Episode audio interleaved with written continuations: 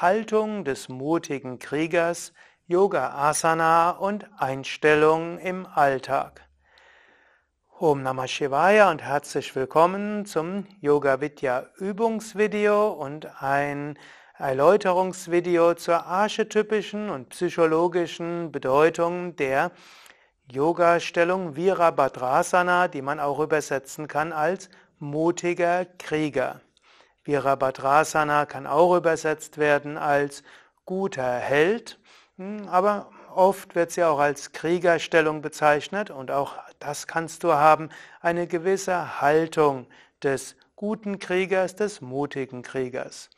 Archana wird einige Variationen des mutigen Kriegers vormachen und ich werde dabei erzählen, welche archetypische Bedeutung vielleicht Krieger haben kann, auch für einen Menschen, der Ahimsa verpflichtet ist, also dem Nicht-Verletzen. Wir sind hier im Raum alle auch Kameramann, wir sind alle Vegetarier, wir sind Ahimsa verpflichtet. Trotzdem, Krieger kann auch etwas bedeuten. Die Stellung Virabhadrasana, die Stellung des mutigen Kriegers, die Haltung der mutigen Kriegerin, ist natürlich eine anstrengende Stellung, es ist eine schwierige Stellung. Das sieht man Archana nicht an, sie kann auch lächeln, auch wenn es anstrengend ist. Und auch das gehört ja zu einem mutigen Krieger dazu, lächelnd alle Anstrengungen zu ertragen, mutig zu sein. Und der Krieger und die Kriegerin in der, als Yoga Asana heißt ja auch, man ist ruhig, man ist beständig. Und der beste Krieger ist derjenige, der keinen Krieg führt. Und so heißt es manchmal auch, man muss stark sein und man muss zeigen, dass man stark sein kann. Und das verhindert, dass andere einen ausnutzen. Indem man diese innere Stärke entwickelt, kultiviert und zeigt, wird es so sein, dass andere einen schätzen und wertschätzen.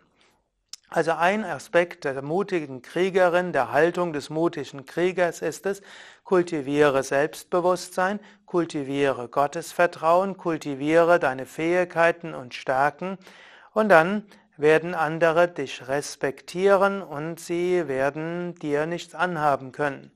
Das ist ja auch etwas, was man heutzutage in, für Kinder manchmal empfiehlt, die unter Mobbing leiden, dass sie vielleicht Selbstverteidigungskünste lernen sollen, ohne sie einsetzen zu müssen. Wenn andere wissen, man könnte, wenn man wollte, dann kann Frieden sein. Natürlich, die Haltung der mutigen Kriegerin heißt auch, zum Himmel zu schauen, Gott Vertrauen zu haben und aus dem Vertrauen zu Gott wissen, ja, viel gut, man hat die Stärke und man ist beschützt.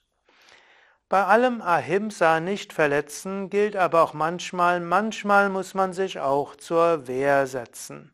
Nicht physisch, nicht mit physischer Gewalt. Gut, falls man physisch angegriffen wird, wird man auch dort sich zur Wehr setzen müssen physisch, aber man sollte sich auch nicht ausnutzen lassen, sondern manchmal muss man auch kurz und stark zeigen, alles lässt man nicht mit sich machen.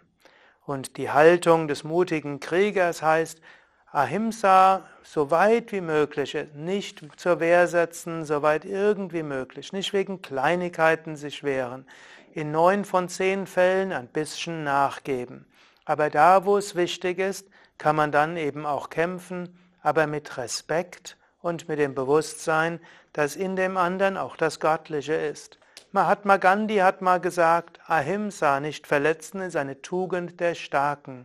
Entwickle innere Stärke, innere Festigkeit und dann kannst du gegen das Unrecht angehen mit Kraft, Respekt und Liebe.